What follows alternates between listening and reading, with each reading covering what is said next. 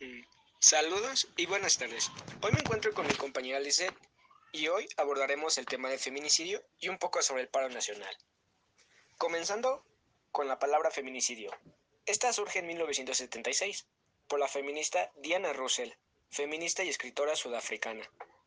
Al momento lo inició en un Tribunal Internacional de Crímenes contra Mujeres en Bruselas, donde asistieron más de 2.000 mujeres de más de 40 países.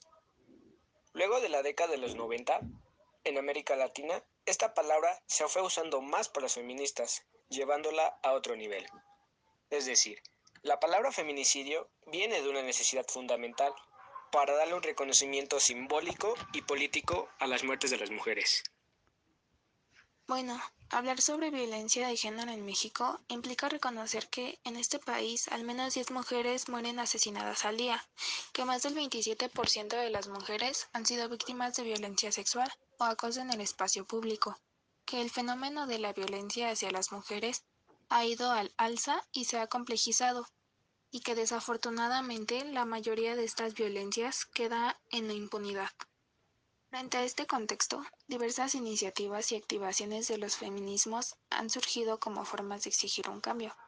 Apenas el 9 de marzo, por ejemplo, las mujeres mexicanas decidieron parar, ausentarse del espacio público, de sus trabajos, de las escuelas, de los comercios, de las redes sociales y de las actividades diarias que realizan, y que, aunque imprescindibles y productivas, tienden a ser invisibilizadas y no remuneradas, como es el caso de los trabajos de cuidado y del hogar.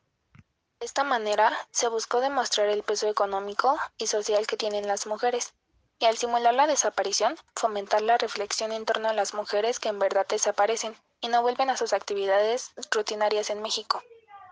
La convocatoria a parar se viralizó a partir de que el colectivo feminista Brujas del Mar Originario de Veracruz, México, lugar en donde se registró el mayor número de feminicidios en el país durante 2019, formalizó la convocatoria por redes sociales bajo el lema Un día sin nosotras.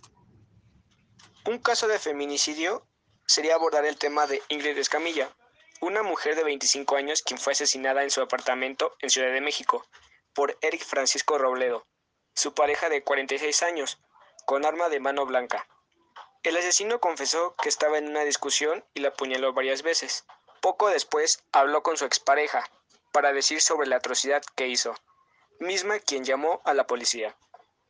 En México, este crimen fue tipificado como feminicidio, y cabe resaltar que esta causó un gran impacto en la Ciudad de México. Con esto concluimos el podcast. Gracias por su atención.